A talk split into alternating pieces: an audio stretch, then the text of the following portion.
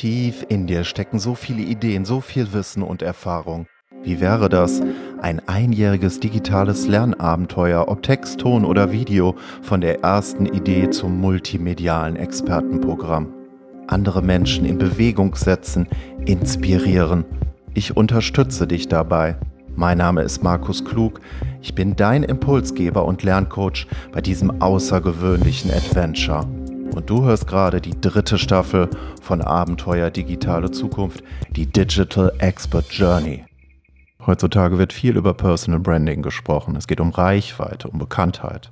Unter den Selbstständigen wird darüber viel diskutiert, aber selbstverständlich auch unter Firmen, die neu gegründet werden. Aber ist das wirklich so wichtig? Was ist die wichtigere Frage? Kennst du die verborgenen Bedürfnisse, Wünsche, die Probleme deiner Kunden? Und zwar in einer tiefer gehenden Dimension? Oder geht es dir darum, mehr Reichweite aufzubauen, mehr Bekanntheit? Deshalb war die Idee in diesem Monat in der dritten Folge innerhalb der dritten Staffel von Abenteuer Digitale Zukunft zum Thema Positionierung für digitale Experten darüber nachzudenken, wie sieht Positionierung aus, wenn man das umgekehrt aus der Sicht des Kunden denkt? Und nicht aus der Frage heraus, wie du mehr Reichweite aufbaust, mehr Bekanntheit. Also genau umgekehrt, die umgekehrte Perspektive.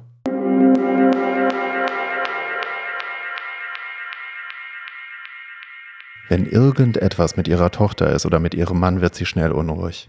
Ich rede von Martha. Sie kann sich beispielsweise noch gut daran erinnern, wie schlecht sie geschlafen hat, als einmal ihre Tochter nicht nach Hause gekommen ist, wie es eigentlich verabredet war. Da war sie ganz unruhig, sie konnte nicht schlafen. Ein Schneesturm war dazwischen gekommen, wie sie später erfuhr.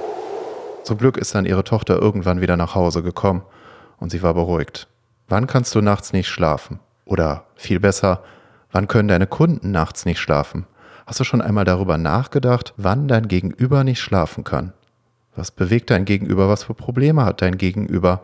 Was für Emotionen? Was hört dein Gegenüber? Sieht dein Gegenüber? Fühlt dein Gegenüber? Das sind alles Fragen, die Teil einer Empathiekarte sind. Es gibt aber auch noch andere Fragen, die du stellen könntest. Zum Beispiel, wovor haben deine Kunden Angst? Martha ist 40 Jahre alt. Sie ist zusammen mit Holger, der Lehrer ist, und gemeinsam haben sie eine Tochter, Victoria. Martha arbeitet als Angestellte und zwar als Webdesignerin in einer Kreativagentur. Und sie ist auch in diesem Bereich nebenberuflich tätig aber sie träumt schon recht lange davon, eine Online-Akademie ins Leben zu rufen für die Gestaltung von Emotionen. Denn das ist ihr wahres Talent. Videos, Bilder, Schrift so zu inszenieren, dass diese Formen, diese Farben und dieses Zusammenspiel der Elemente noch lange im Gedächtnis der Kunden haften bleibt. Aber das kann sie nicht so wirklich in den Job in der Agentur ausleben. Sie würde so gerne, sie träumt regelmäßig davon, aber so wirklich umgesetzt hat sie das Ganze noch nicht. Was macht sie ängstlich oder regt sie auf? Sie regt sich zum Beispiel häufiger über ihren Chef auf. Der ist ein richtiger Egomane. Schon lange redet sie mit ihren Bekannten darüber, endlich ihre Kernarbeitszeit auf vier Tage in der Woche zu reduzieren. Wie oft hat sie schon darüber geredet? Aber hat sie schon irgendwelche Schritte diesbezüglich eingeleitet? Nein.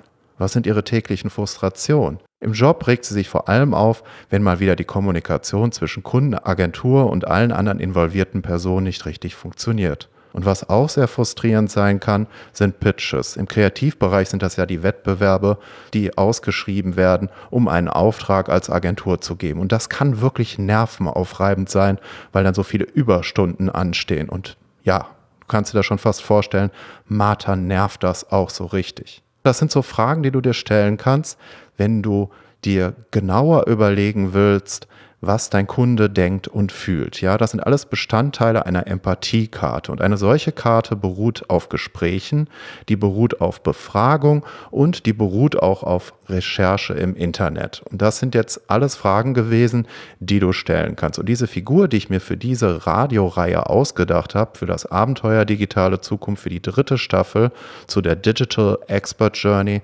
deine einjährige digitale Expertenreise, sind für dich Beispiele, ist ein Beispiel, wie so eine Figur entstehen kann. Und auch diese Figur habe ich mir nicht nur einfach ausgedacht, sondern ich habe zahlreiche Gespräche geführt.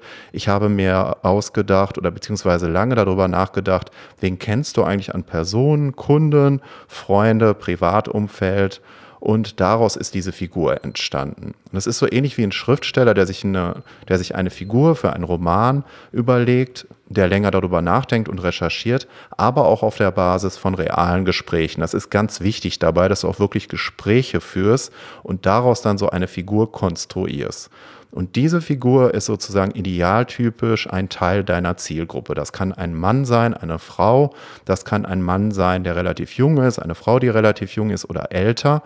Es ist auch vielleicht ganz interessant, die verschiedenen Erfahrungsstrecken abzubilden. Das Beispiel für digitale Experten hast du schon einmal Live-Videos gemacht im Internet. Es gibt ja Leute, die haben wirklich richtig Angst davor, solche Videos zu machen, weil die kann man nicht schneiden. Ja, da kann man nicht einfach in den Schnitt reingehen. Gerade für Perfektionisten kann das ein echtes Problem sein. Genauso gibt es aber auch Personen, die da schon sehr fortgeschritten sind. Und schon hättest du einen Mann oder eine Frau mit einem unterschiedlichen Erfahrungs-Background, die du auf diese Weise konstruieren könntest. Ich habe für dich einen sehr langen Blogbeitrag geschrieben, wo ich dir genau aufzeige, wie das alles funktioniert, wie du eine solche Empathiekarte erstellen kannst von deinem Kunden, egal jetzt ob Mann oder Frau, und auch viele Hintergrundinformationen dazu, ja, das noch weit über das Thema der Karte hinausgeht. Und du musst einfach auf meine Webseite gehen, www.markusklug.de und dort findest du den Punkt Übrigens, ich werde mit C geschrieben, weil die meisten Leute schreiben mich immer mit K. Also www.markusklug.de und dort findest du den Punkt Beiträge. Also einfach auf Beiträge schauen und dort findest du auch diesen recht langen Beitrag, wo du die ganzen Hintergründe zu der Frage findest, wie du so tiefergehend herausfindest, was die wahren Wünsche, Sorgen, Bedürfnisse und äh, Probleme deine, deiner Kunden sind, deines Gegenübers. Ja, für mich einer der wichtigsten Punkte noch vor Reichweite und Bekanntheit. So, jetzt hatten wir ja schon mal so einen kleinen Einblick in die Empathiekarte und in der nächsten Woche werden wir uns das im Rahmen eines Workshops nochmal genauer anschauen. Also da werden wir wieder Martha als Fallbeispiel nehmen. Die hast du ja jetzt schon mal ein wenig kennengelernt, diese Figur. Und ich begrüße in der nächsten Folge von Abenteuer Digitale Zukunft in der dritten Episode der dritten Staffel von Abenteuer Digitale Zukunft Thorsten Körting. Das Thema wird sein Personal Brand Mastery. Und Thorsten Körting ist Projektmanager, Hochschuldozent, Autor und Redner. Und seine Leidenschaft ist es, Menschen zu helfen, ihre Berufung und persönliche Positionierung als eigene Marke zu finden. Es bleibt spannend. Empfehle dieses Podcast-Abenteuer weiter und lerne in jeder neuen Folge Schritt für Schritt, wie du aus deinem Wissen etwas Besonderes machst, von der ersten Idee zum multimedialen Expertenprogramm. Das ist der Schwerpunkt der dritten Staffel von Abenteuer Digitale Zukunft, deine digitale Expertenreise.